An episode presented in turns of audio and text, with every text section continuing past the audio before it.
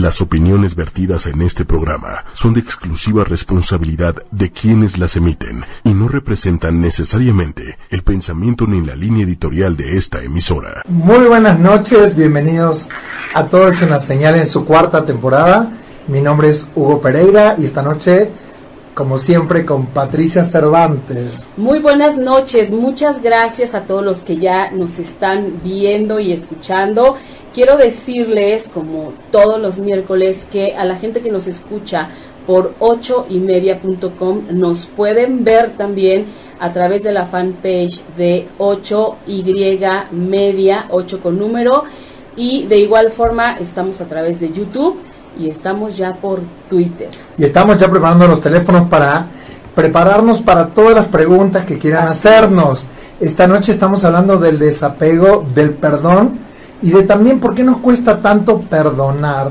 Y podríamos empezar diciendo esta noche que, que todo el mundo habla de perdonar.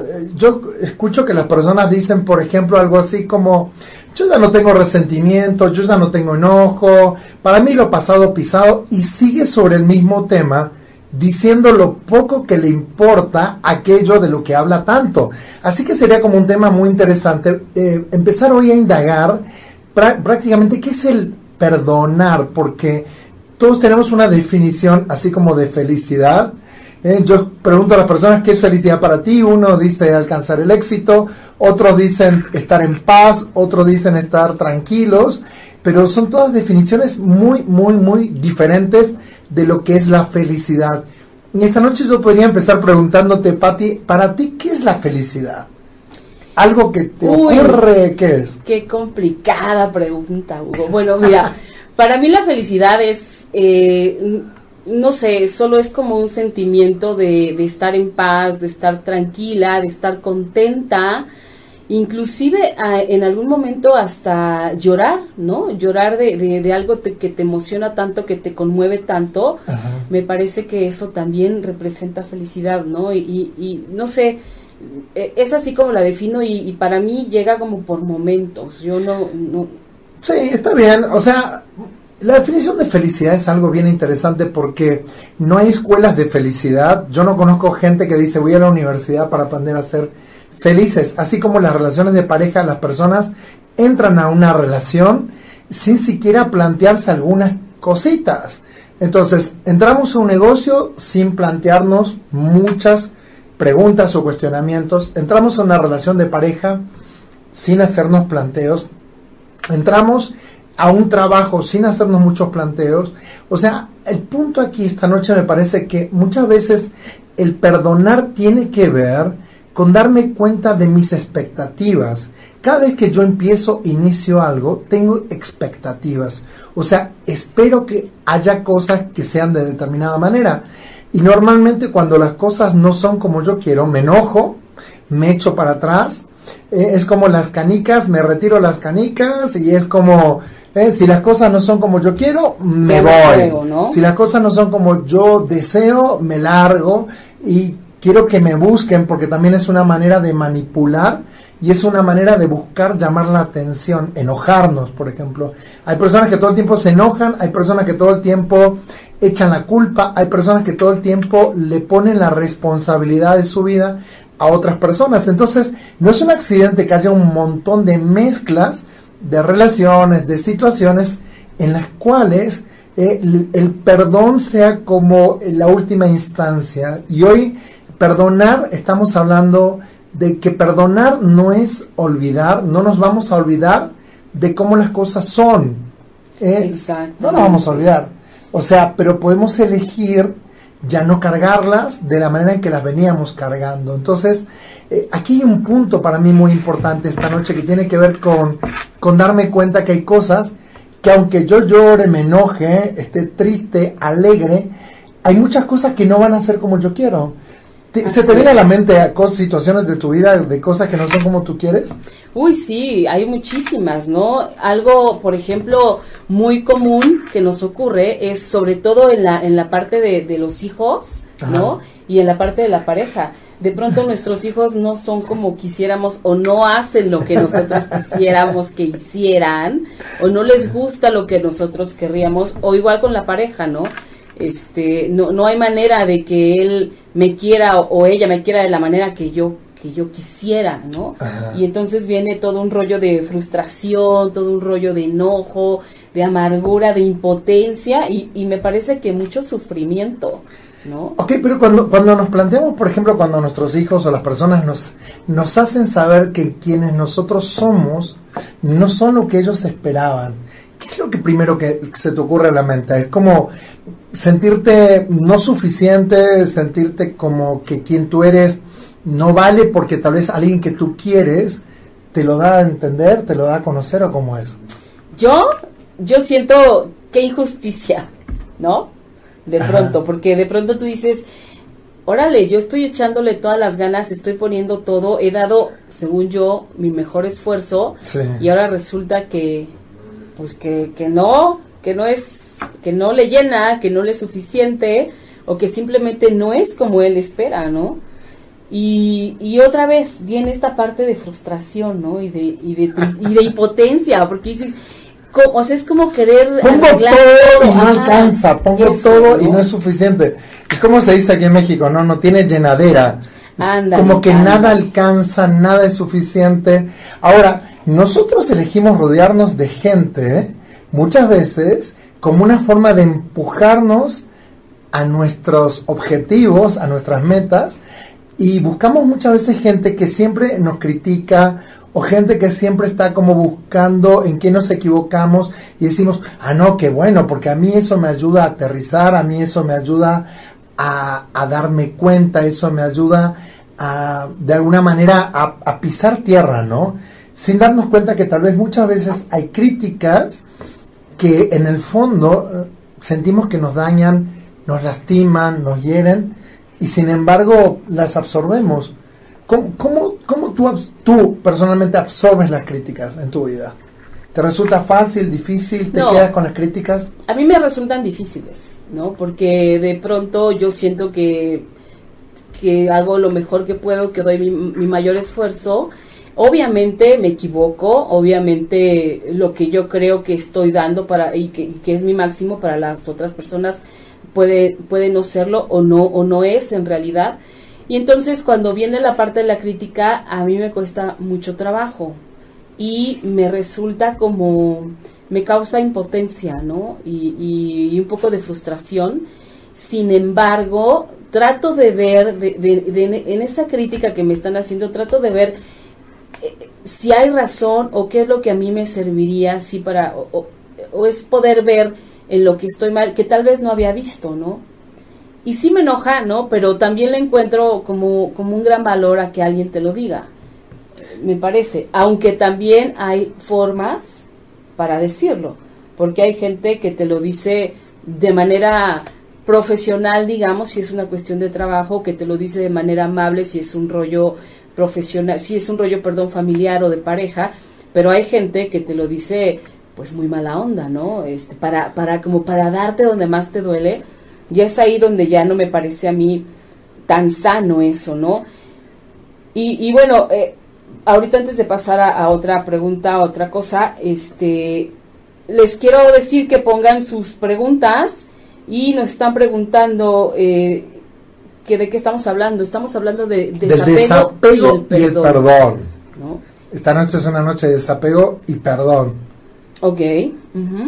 Básicamente, ¿por qué? Porque son dos situaciones en las que nos vemos constantemente involucrados o situaciones en las que nos vemos envueltos y muchas veces hay situaciones donde de repente me cuesta soltar, me cuesta perdonar porque siento que hay injusticia.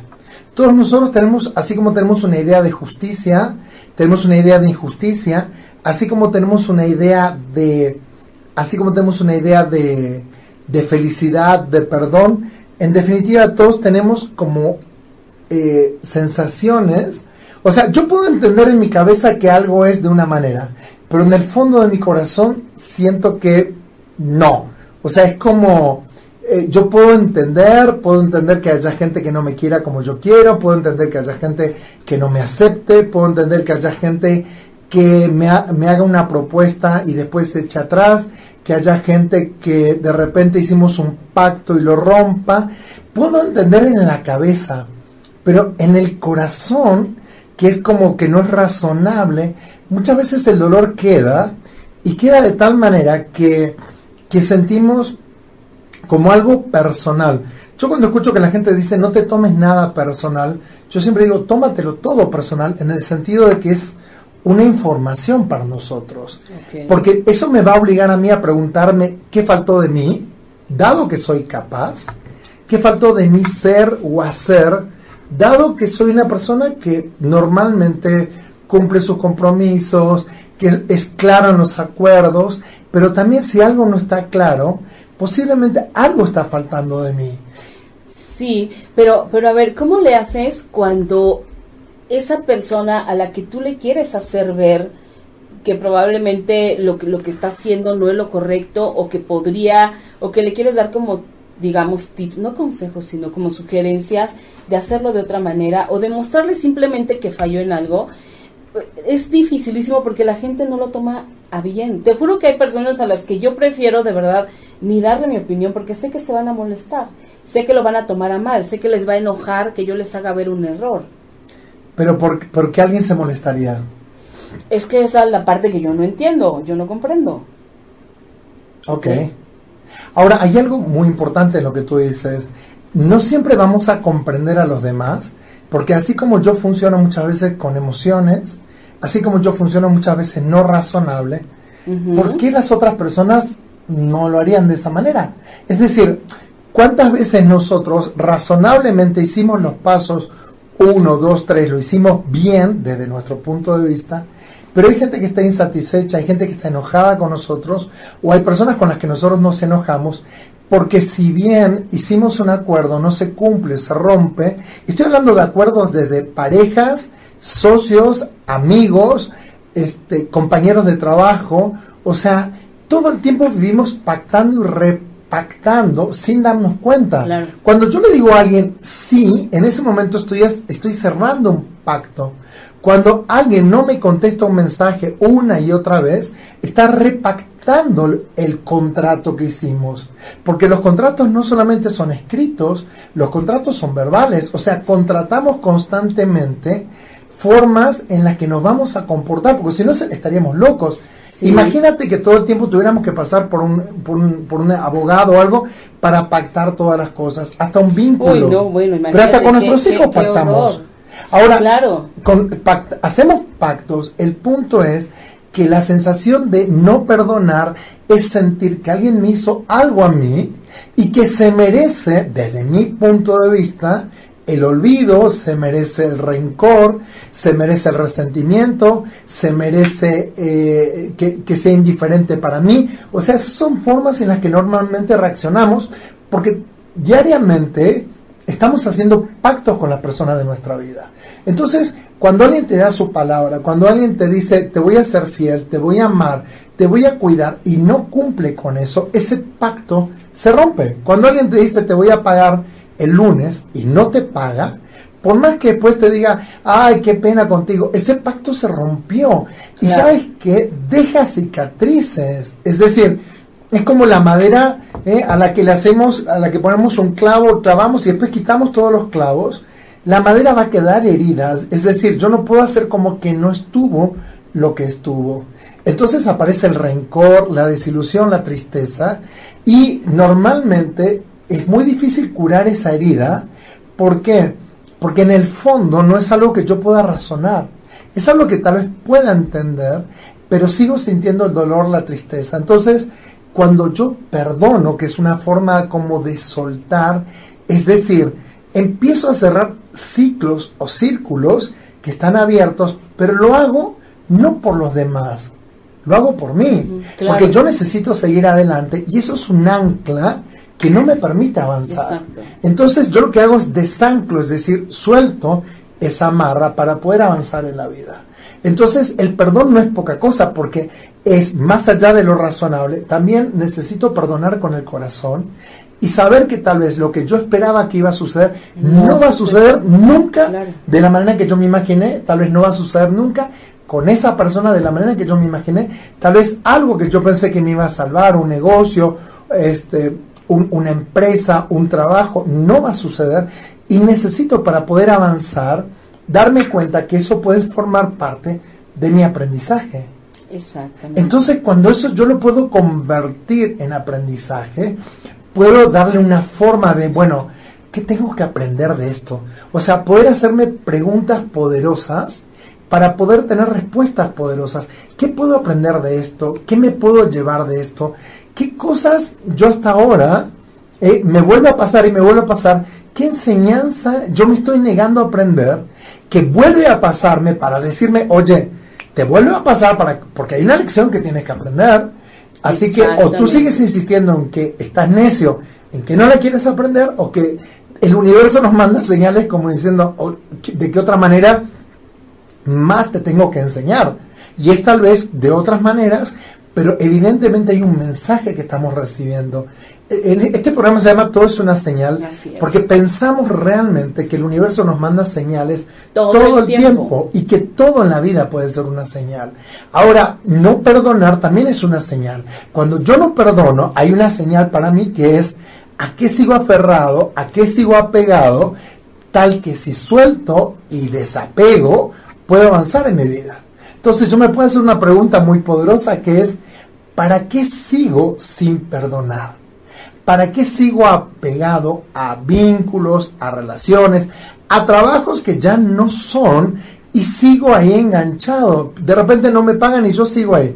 De repente no me reconocen y sigo ahí. ¿Cuánta gente tú conoces que está en un trabajo que tal vez le pagan, pero nunca la reconocen? Exacto. Y siempre está reconociendo al de al lado, al de al lado, al de al lado, al lado. Como que todo tiene mérito y siempre parecería que no. Que, hay una persona que no recibe ese... Sí. Que no, que no es visible, ¿no? Pareciera sí, que, su trabajo es como obvio, tiene que hacerlo. Pero entonces, ¿cuál es el mensaje? O sea, si yo no me desapego, si yo no estoy perdonando, es porque tal vez hay un mensaje muy profundo que tengo que aprender. Hay una enseñanza que tengo que aprender. Algo, o sea, ¿cuántas veces tropezamos con la misma piedra, no? Y decimos, me vuelve a pasar lo mismo. No, no me vuelve a pasar lo mismo. Yo vuelvo a hacer las cosas de la misma manera hasta que aprenda. Y fíjate que desapegar es, de alguna manera, quitar lo que pega, es decir, soltar desprenderte de esa situación o de esa persona. ¿Cuánta gente llora todos los días enojado porque una persona se comporta de la misma manera hace 15 años y cuando tú le dices oh, salte de ahí, te dice ya, ya, ya, ya, ya. Solo, falta, solo falta esto, falta tantito. Sí, que te Pero yo en cualquier momento. Ahora sí, ya me Ahora esta vez está decidido. y, y, platicas el siguiente año la misma cosa y dices, híjole, está, está bien difícil así, ¿no? Hay una pregunta, bueno, hay varias. Sí. Mira, pregunta Ámbar Santos, ¿no sería mejor no tener expectativas acerca de las situaciones? Así no te desilusionas ni te llenas de rencor, simplemente fluyes. Tengo malas noticias para ti, Ámbar. Siempre tenemos expectativas. Hasta tú para esta pregunta tienes expectativas. Porque expectativa tiene que ver con esperar, con siempre esperamos que algo ocurra. Es decir, ¿cuánta gente cuando tiene un hijo, eh, de repente espera que ese hijo el día de mañana sea determinada cosa, ¿no? Es como, de alguna manera, todo el tiempo tenemos expectativas. Es casi imposible no tener expectativas. Es decir, cuando entro a un trabajo nuevo tengo una expectativa, cuando me aumentan el salario tengo expectativas, cuando me mudo de ciudad tengo uh, expectativas. Bueno, pero muchas. Cuando me mudo del país tengo expectativas. Imagínate eh, cuando entro en una relación de pareja, obvio que tengo expectativas, porque tal vez espero que muchos de los sueños que yo tenía se cumplan a través de esa relación y dentro de ese vínculo. Cuando conozco a alguien nuevo con quien voy a ser amigo, también tengo expectativas. O sea que es imposible no tener expectativas. Lo interesante sería preguntarnos, ¿mis expectativas son las mismas expectativas que las de la persona con la que yo me estoy relacionando? Porque tal vez yo espero demasiado y tal vez la persona sabe de entrada que lo que me puede dar es esto y no la gran cosa. Entonces, poder todo el tiempo preguntarme y evaluarme, ¿no será que estoy esperando demasiado de algo que tal vez no tiene futuro?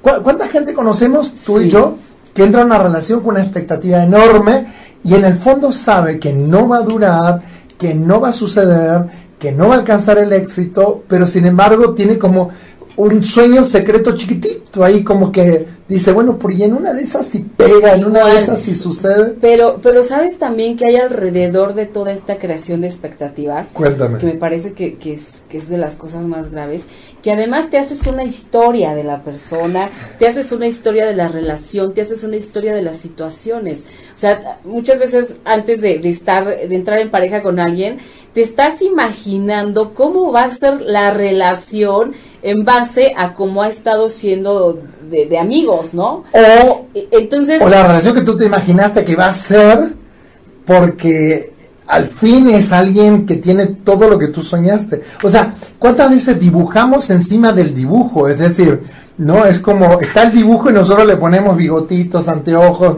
O sea, queremos dibujar gusta. lo que nosotros queremos. claro. Claro, pero est- estamos arruinados de entrada. Tengo pésimas noticias esta noche para todos, porque si empezamos desde ahí estamos mal, porque solamente tiene que ver con nuestros filtros y con nuestra propia manera de mirar la vida.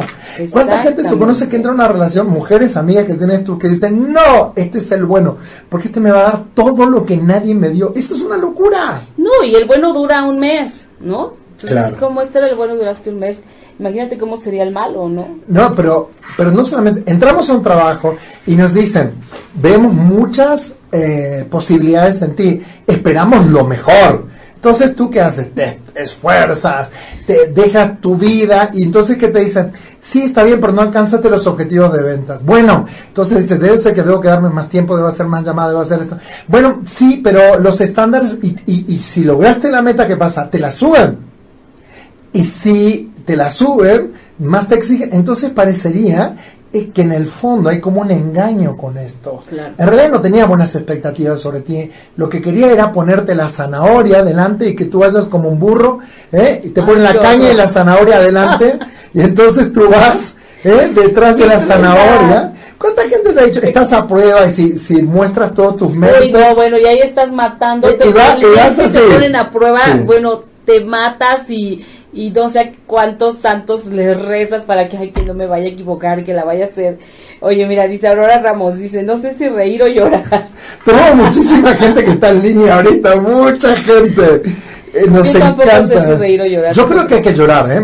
O sea, entender que de repente muchas de las cosas que... A ver, nuestros papás que nos decían cuando éramos chicos, mira, si tú estudias, te sacas buenas notas, vas a la universidad, tienes un título, te va a ir bien en la vida. Tú a tu hijo no le puedes decir eso ahora. Yo a mis hijos no, le puedo decir eso. Mira, si tú estudias te va a ir bien. Porque no es cierto, hay mucha gente que no estudia le va bien, hay mucha gente que estudia y no le va bien. Bueno, pero tampoco le puedes decir eso. O sea, ¿Qué le tenés que decir? es, yo creo que, este, pues échale ganas, qué sé yo. Pero ves que es antiguo el, el- el modelo que nosotros tenemos. Sí. Es un modelo anticuado. Es decir, yo no le puedo prometer a alguien que si hace determinada, hace A más B y va a ser igual a C. No, No, le puedo claro prometer. no. Pero si yo le enseño a mis hijos, por ejemplo, a trabajar en lo que es el caos, a trabajar en lo que es la incertidumbre, a saber que hay muchas cosas que no van a ser como esperamos, posiblemente vivamos en un mundo mucho más realista y dejemos ese mundo soñador, ese mundo de no, todo va a salir, yo siento en mi corazón que todo va a salir bien, bien de telenovela, no, porque las telenovelas ya sabemos cómo terminan, pero la vida no funciona así. Ahora, No, claro que no. si tú te, yo te preguntara a ti, ¿con qué estás enojada en tu vida normalmente? ¿Qué es lo que tú no perdonas? La falta de compromiso. Ok. Me cuesta mucho trabajo lidiar con eso. ¿Y a qué le llamas falta de compromiso? Cuando quedas con alguien sobre alguna cosa y, y que lo cambia y dices, co- o sea, a ver, ya habíamos quedado. Y estoy hablando en todos los terrenos. Sí, claro, por en supuesto. todos, o sea, Sí. inclusive con mi hijo. Sí. O sea, me cuesta mucho trabajo que, que quedas en algo y que de repente te salgan con otra cosa, porque tú, eh, yo, yo me comprometo de tal manera En el momento que hiciste el hiciste muevo todo pacto. para que ocurra Claro. el compromiso, ¿no? Sí. Y entonces, cuando me la cambian, me da la sensación de que, de que no me dieron la importancia, de No que no, fui, importante. sí, no fue suficientemente importante. Claro. Y dices, ¿cómo? Fíjate que una de las cosas que a mí más loco me ponen es sentir que, que yo, o sea, a pesar de dar mucho muchas veces, no soy importante, pero que no me lo digan directamente. Por ejemplo, no, tú nos importas muchísimo, pero te demuestro de otras miles de formas que no, que no les importo. Es decir, no necesariamente porque alguien te diga, por ejemplo, tú me importas, pero con sus acciones demuestra todo lo contrario. Es como, como que hay un, como un cristal roto, ¿no? Que vuelves a juntar los pedazos, pero ya no queda igual. Entonces, para mí el desapego hoy tiene que ver con animarme a romper lo que ya está cuarteado o está rajado o está como, o sea, hay cosas que están como ya que no tienen futuro para que vuelvan a ser lo que era y animarme a terminar de romper lo que ya de alguna manera, no sé cómo sería el término, que está como, ¿no? Eh, rajado, o sea, rajado. Es como está a punto de romperse, pero nadie se anima a dar como ese toquecito que tal vez es hasta con un dedo que hace tac y se termina de caer. Pero ¿cómo haces eso? Yo, yo creo que sí, tomando decisiones. Ok. Tomando decisiones, porque las decisiones que nosotros tomamos no siempre son decisiones dichas, sino decisiones hechas. Es decir, yo puedo tomar una decisión donde a partir de hoy eh, declaro, y cuando digo declaro, la declaración es muy importante, porque cuando yo declaro, es decir, estoy creando una realidad con mi palabra. Pero esa declaración no necesariamente tengo que hacérsela saber a otras personas. Yo soy el que tiene que saber.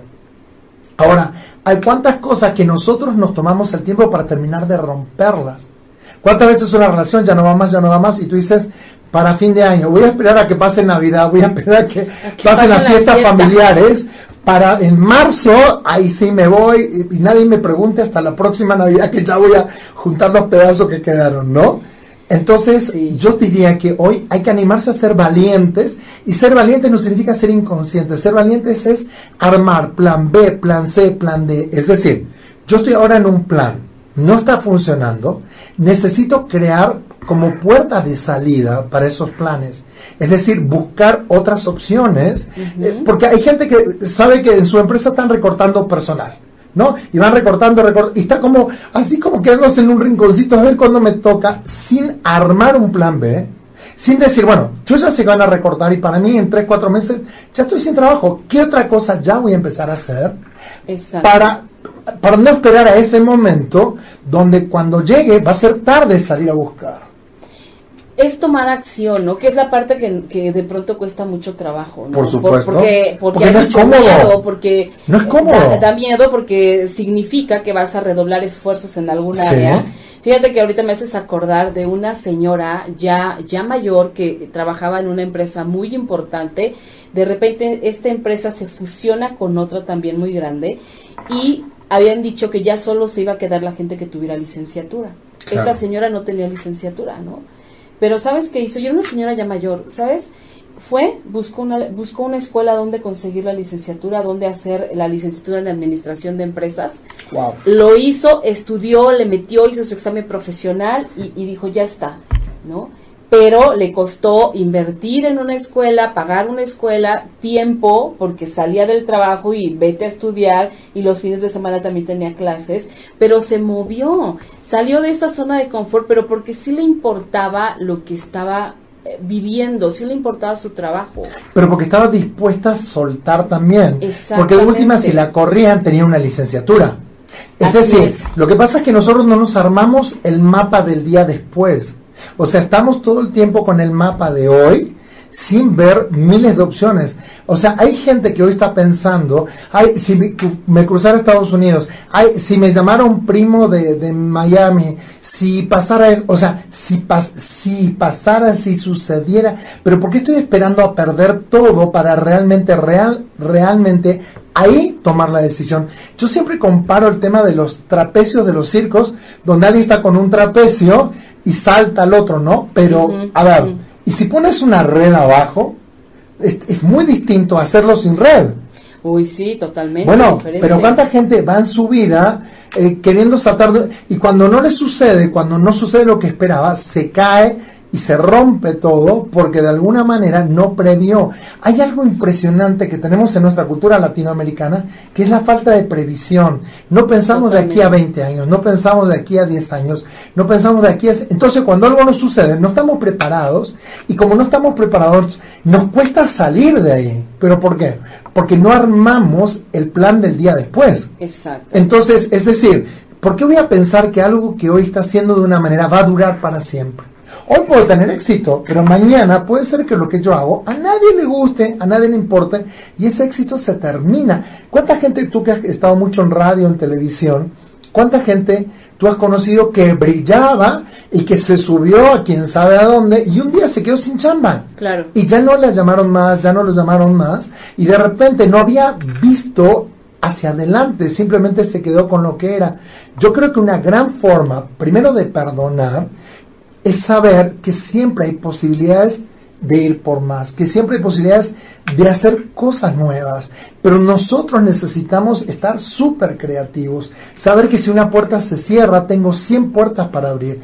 Todo el mundo conoce esa frase, pero yo le pregunto a muchas personas, oye, ¿y si te quedas sin esto, cuál es tu plan B? Plan C? Ah, no, no tengo, yo estoy No rezando, estoy, estoy rezando que no no ocurra. ocurra.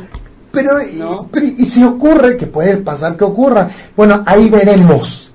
Sí, es terrible. Y sí, tienes toda la razón. No estamos habituados a ver más allá. No. Creemos que hoy vamos, o sea, que siempre vamos a tener lo que hoy tenemos y, y en todas las áreas, familia, pareja, trabajo, dinero, este, Sí, pensamos que cosas para materiales. siempre. O sea, es, no, Y, no y lo peor es que repetimos frases como si una puerta se cierra, 100 se abren, nada es para siempre, nada dura, Ajá, nada dura sí, para sí. siempre. O sea, son frases que las usamos, pero Porque cuando nos sucede nos enojamos porque no se adaptan a lo que nosotros soñábamos que tenía que... Pero yo esto nunca me imaginé. ¿Cómo es posible que me esté pasando esto? Tú dices, ¿y cómo es posible que no esté pasando? Es, es ¿No? bien importante darnos cuenta, saber y hacer, hacer conciencia de que nadie está exento de nada.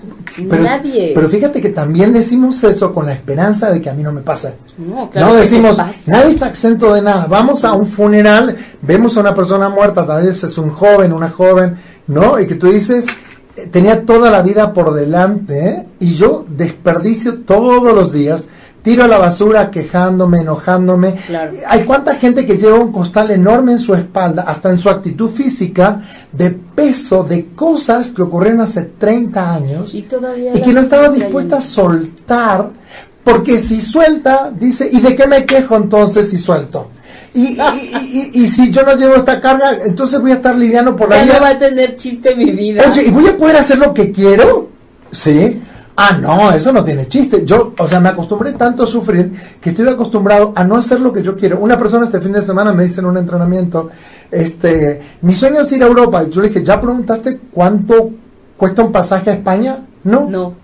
Pero ese es mi sueño dorado de hace 10 años. Bueno, primero empieza a preguntar cuánto cuesta y los pagos que puedes hacer, porque tal vez lo puedes hacer la semana que viene. Es que también esa es otra. Los sueños que tenemos los vemos como eso. Como un sueño como realizable. un sueño, Sí. ¿no? No como, como una, eh, no sé, es que la, la palabra sueño siempre, siempre evoca a, a algo mágico, ¿no? Algo que no está puesto en la realidad. Pero cuando aterrizamos eso, esos deseos, habría que, para mí, a mí me gusta más deseos, o sea, tengo el deseo de ir a España, pues mira, aterrizo mi deseo y veo cuál es lo ¿Cuáles son los primero, pagos? ¿En lo paso, puedo hacer? ¿Cuánto ver me cuánto cuesta? me cuesta para ir ahorrando. Nos escribe un montón de gente, Isabel Martínez Sí. García. Pero duele tomar esa decisión. Yo pienso que es más fuerte la costumbre que el amor. ¿eh? Yo tomé esa decisión hace dos meses y no he podido superar. Me dan ataques de ansiedad. Esto es bien interesante porque en definitiva, yo decía hace un momento es, ¿cuál es el plan que sigue? ¿Hacia dónde queremos ir? Porque también eh, eh, pasa, por ejemplo, cuando alguien cuida mucho tiempo a un enfermo y el enfermo se muere, queda un hueco, queda un vacío ahí que hay Claro. que llenar. Porque si no, la persona dice, bueno, ya el, sen- el sentido que me daba cuidar a un enfermo ya no lo tengo. Yo tengo que inventarme otro sentido, yo tengo que inventarme otro propósito en la vida, tengo que animarme a diseñar yo un nuevo sentido. Por ejemplo, para muchas personas ha sido muy salvador animarse a apoyar a los indigentes en la calle, Claro. apoyar a, a salvar mascotas, esterilizar perritos, o sea, miles de cosas que le empezaron a dar sentido a la vida. Otros armarse una carpintería en su casa y hacer carritos para niños, eh, llevar a los niños huérfanos juguetes, o sea, de repente encontraron en algo que parece simple, pero como simple es hacer, simple también es No no hacerlo, pero encontraron como una vocación nueva que no sabían que tenían. Y saben qué les digo esta noche, hay algo que se llama el secreto de dar. nosotros hasta que no sentimos que servimos, porque dar, cuando tú das a alguien y alguien lo recibe, y lo recibe con alegría, tú al estar en servicio, es una forma de curar tu alma también. Sentirnos importantes, es decir, ¿Cuántas veces pensamos, a ver, cuántas veces dijimos, ay, me gustaría ayudar a, la ecología, me gustaría ayudar a los bosques, me gustaría ayudar a los niños pobres, pero no lo hacemos. No se hace nada. Empieza por alguna pequeña acción. No sé, si eres una señora que le gusta eh, bordar, tejer, puedes llevar a niños que de repente necesitan abrigo. De repente con algo tan simple, tú le puedes dar un giro a tu vida y sacarnos los ojos de nuestro propio ombligo porque eso también es importante. Pero, es atreverse. Fíjate que te voy a contar algo que pasó con una chica, una youtuber que estuvo en mi programa, que me contaba que empezó una colecta de tenis, pero no la hizo por, por las redes, sino que en su colonia, ¿no? Empezó así, era, eran tenis para donar a todos estos, a esta gente que va en la bestia en el tren que ah, pasa, para, para, llevar y documentar. Sí, en América Central. Exactamente. Entonces, empezó en su, en su cuadra primero, se fue extendiendo, se fue extendiendo, hasta que alguien le dijo, pues ya ponlo, ponlo en las redes, a ver qué pasa. Bueno, Hugo, en el primer fin de semana, o sea, la primera semana, juntó más de 200 pares de tenis. 200. Y de ahí le fue sumando, ¿eh? porque la campaña duró como un mes. Entonces, de repente, si, si empiezas por hacer algo chiquito, eso puede detonar en muchas cosas. Y fíjate que, muchas personas. Y fíjate que nuestro foco empieza a ir a otra parte, salirnos de nosotros, de nuestro enojo, de la culpa, porque hay algo que yo quiero decir esta noche. Vivimos en sociedades muy culpógenas. Somos culpables desde que nacemos de todo. A nuestros hijos le decimos, tú tienes la culpa, o nuestros hijos nos dicen, yo no tengo la culpa, la culpa la tiene. Es lo primero que Repartimos No fue mi culpa, mamá repartimos culpas. Y entonces como una sociedad que reparte tanta culpa y que vivimos con, golpeándonos el pecho porque nos sentimos culpables, ¿dónde está el espacio al perdón? Si no nos perdonamos a nosotros mismos, si no somos muchas veces eh, condescendientes con nosotros, y condescendientes no significa flojos ni nada, pero cuántas veces vivimos, nos acostumbramos a vivir tanto bajo presión que si no sentimos como el pie aquí eh, empujándome, sentimos que lo que estoy haciendo no está bien. Claro. O sea, cuando no dejamos espacio a la libertad, y fíjense que cuando yo digo libertad no es como hacer cualquier cosa, la libertad es sentirme en la elección de que yo puedo elegir lo que yo quiera elegir. Es más, yo puedo elegir cambiar de carrera, yo puedo elegir cambiarme de ciudad, yo puedo elegir irme a vivir a otro país. O sea, pero ¿por qué nos cuesta tanto? Porque sentimos culpa. Si me voy, me van a extrañar mis familiares. Si me voy, mi familia no va a estar de acuerdo. Si hago esto, o sea, como siempre atados eh, y sin poder soltar. Y después nos preguntamos, ¿por qué no realizamos nuestros sueños? ¿Por qué parecería que siempre el que realiza el sueño es, el otro y no yo? Claro. Ahí viene toda esta parte que, de la que también hablamos, que es el desapego, ¿no? sí, claro tan apegados a un montón de cosas que estamos detenidos. O sea, entre más apegados estamos, más detenidos estamos en nuestra vida. Claro. Porque hay más cadenas, hay más cadenas que, que, no nos dejan avanzar, cadenas con nuestra familia, con nuestros hijos, con una relación, con un trabajo, con, con una casa, con cosas materiales. Y, y ahí estás clavado sin poder moverte porque te pesa tanto, ¿no? Uno de los miedos más grandes del ser humano es a quedarse solo. Otro es a la nada. Le tenemos miedo al vacío. Es decir, sentimos que tenemos que llenar incluso nuestros espacios. Eh, en las casas, fíjense, todo el mundo tiene pantalla, ¿no? Desde la computadora, el, plasma o como se quiera que se llame, eh, nuestro celular, o sea, estamos con tres, cuatro pantallas, porque es como que si, si llegáramos a nuestra casa, no encendiéramos radio, no encendiéramos pantallas, no, o sea, ¿Cómo nos sentimos? Sentimos que... Apartados. Pero aparte como vacíos. En la nada. Sí, y le tenemos mucho miedo a la nada. Y como le tenemos tanto miedo a la nada, queremos llenar esos espacios con algo para sentir que todo está bien. Porque una de las cosas más importantes del ser humano es que nos vivimos comparando con las otras personas. Y ese es uno de los grandes errores, porque cuando nos comparamos con otros, siempre va a haber personas más grandes Claro. y más pequeñas Claro. que nosotros. O sea, siempre va a haber personas que van a conseguir cosas que yo no consigo, pero van a haber personas que no consiguen lo que yo sí consigo. Entonces, animarnos ser esa persona única que somos, en lugar de vivir en la comparación. ¿Cómo es que, ya viste, fulana, Eh, el marido le compró esto, ya viste, este Mengano se compró un carro, ah, tiene una casa, o sea, y tú dices, tal vez yo ni lo quiero, pero como otro lo tiene, en ese mismo momento yo también quiero. Claro. Porque, o sea, en la comparación no me quiero quedar atrás, sin darme cuenta cuánto tiempo de mi vida uso en apegarme a cosas con las que tal vez yo ni siquiera necesito. Exactamente. No, dice que Diógenes, que era un lingera, filósofo lingera, que iba por el mercado y miraba todas las cosas del mercado y él decía, cuántas cosas que yo no necesito. Antes, ahora, por ejemplo, la, la mercadotecnia se Sí, encarga claro, de ponernos bombardeo. un chorro de cosas que, o sea, nos hace sentir que necesitamos. ¿Cómo puedes vivir sin cosas. algo para el codo? ¿Cómo puedes vivir sin algo para, para tu piel? Tu piel tiene que estar tersa y suave.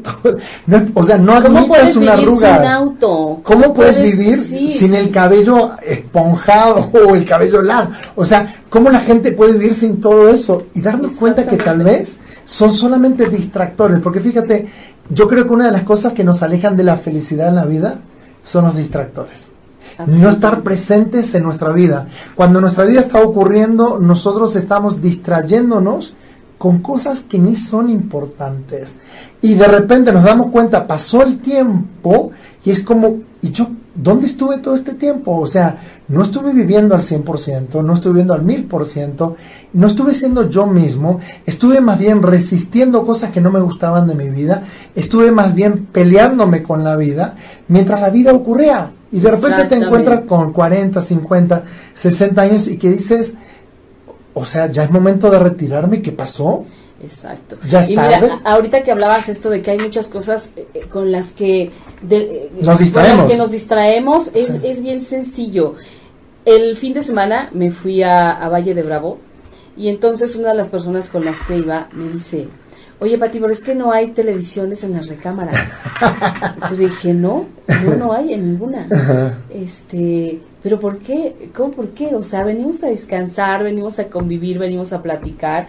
Y entonces eh, le dije, pero no te preocupes, vas a ver qué bien nos la vamos a pasar. Tú ya has ido y ya conoces el lugar y todo. Es y precioso, es un precioso. paraíso. Entonces no necesitas, o sea, cuando estás ahí, bueno, y no solo ahí, cuando te vas a otro lado te das cuenta que hay tantas cosas que no necesitas, nunca necesitamos un televisor. Las pláticas fueron maravillosas, claro. este, caminamos muchísimo, salimos, no necesitamos el coche, no lo usamos, llegamos, se quedó adentro y no volvió a salir hasta que nos íbamos. O sea, hay tantas cosas que de verdad no necesitamos, pero no nos damos la oportunidad de salir de nuestro día a día o de nuestra zona de confort para ver qué hay en otro lado, ¿no? Fíjate, me escribe Lucy Martínez de Saltillo y hay un lugar en Saltillo fabuloso que es donde nos encanta ir a comer alitas, que hay un cartel grande que dice, no tenemos red, así que platiquen entre ustedes. Sí, eso, eso lo están poniendo, sí, Está en increíble.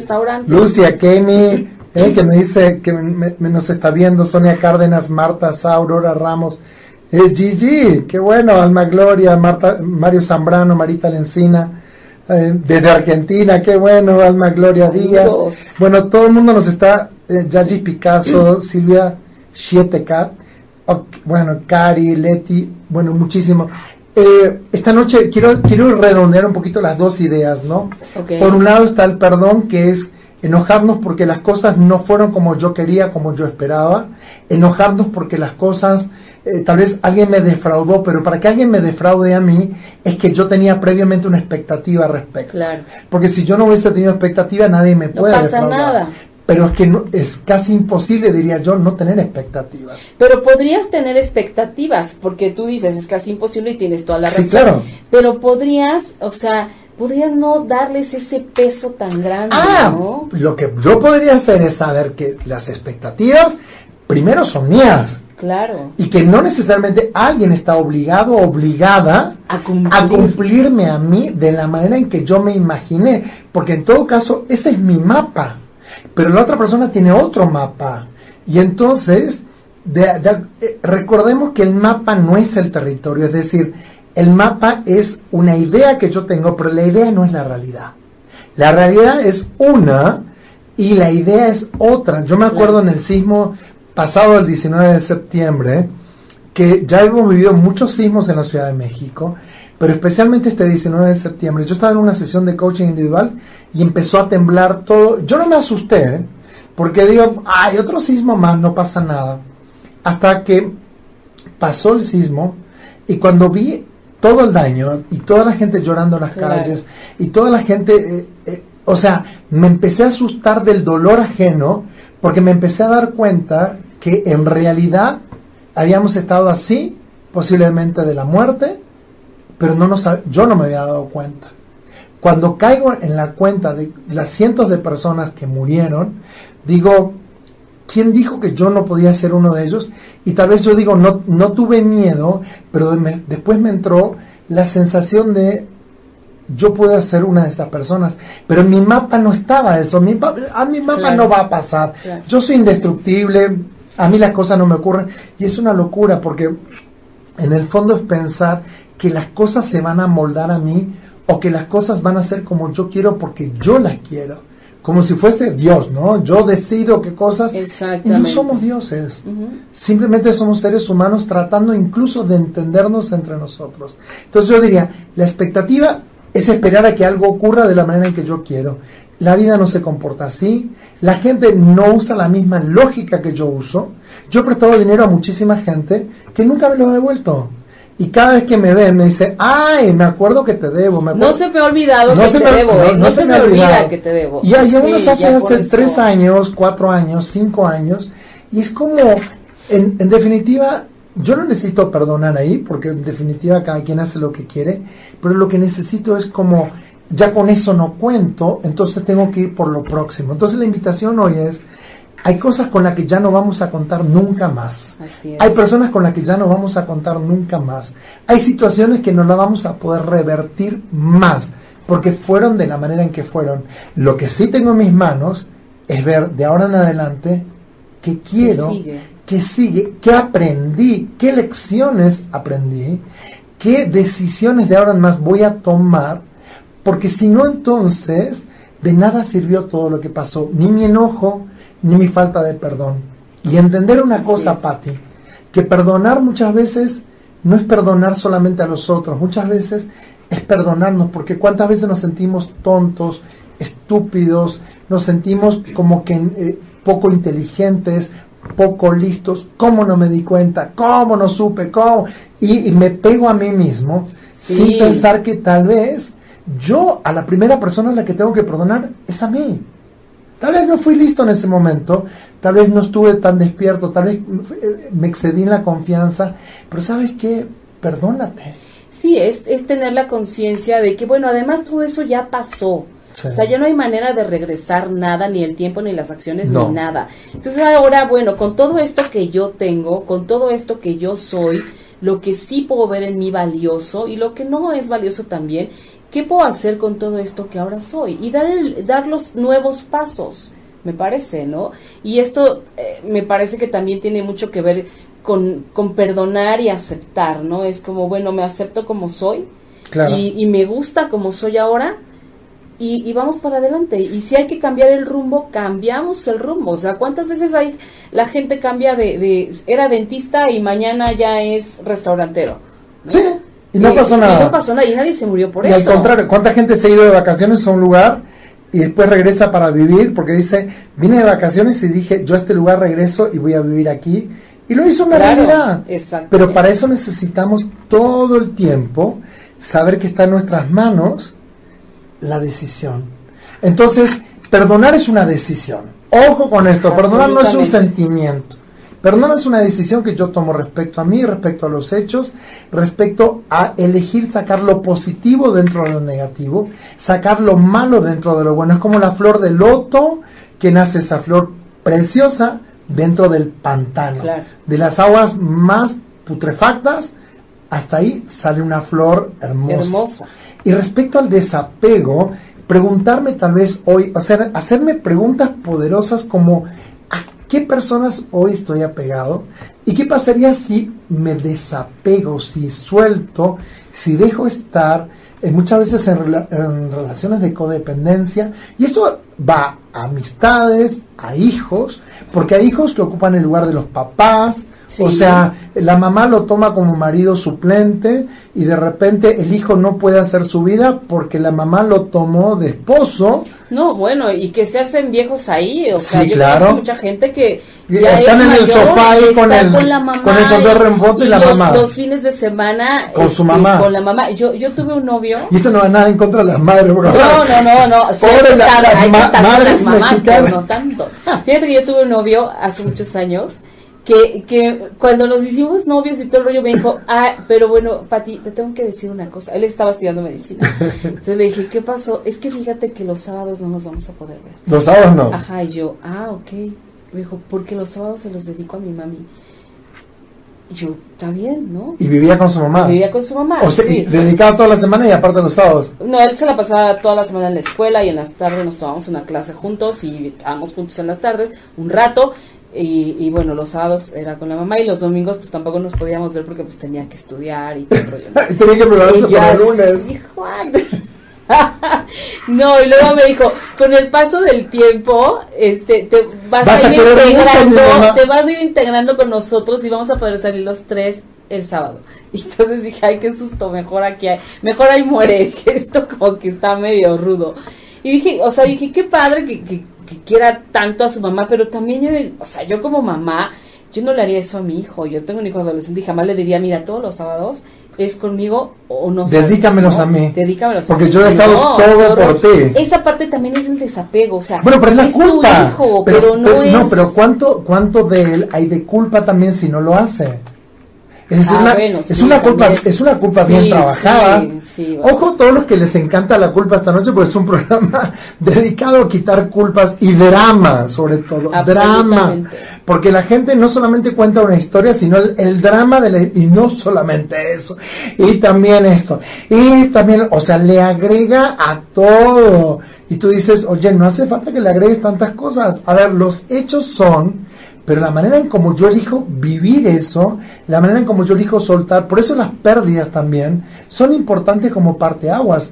Muchas veces Claro. se muere una persona y necesitamos soltarla, dejarla ir a descansar en paz, que esa persona ya cumplió su misión en la tierra y está en nosotros dejarla ir, pero parecería que está en todas las conversaciones y no puedo ser feliz porque yo tengo un- un- una pariente, no voy a decir más, que falleció su esposo y ella no, yo no puedo ponerme un zapato de color que no sea negro, no puedo vestirme Uy, con nada que tenga un dibujito rojo, Sí, eso es muy común. porque si no es una manera de, de como, o sea, no, entonces a mí me dice que no deja ir, dejar ir es parte de estar vivos, es como tú hayas dejado ir a tus compañeras de kinder, supongo.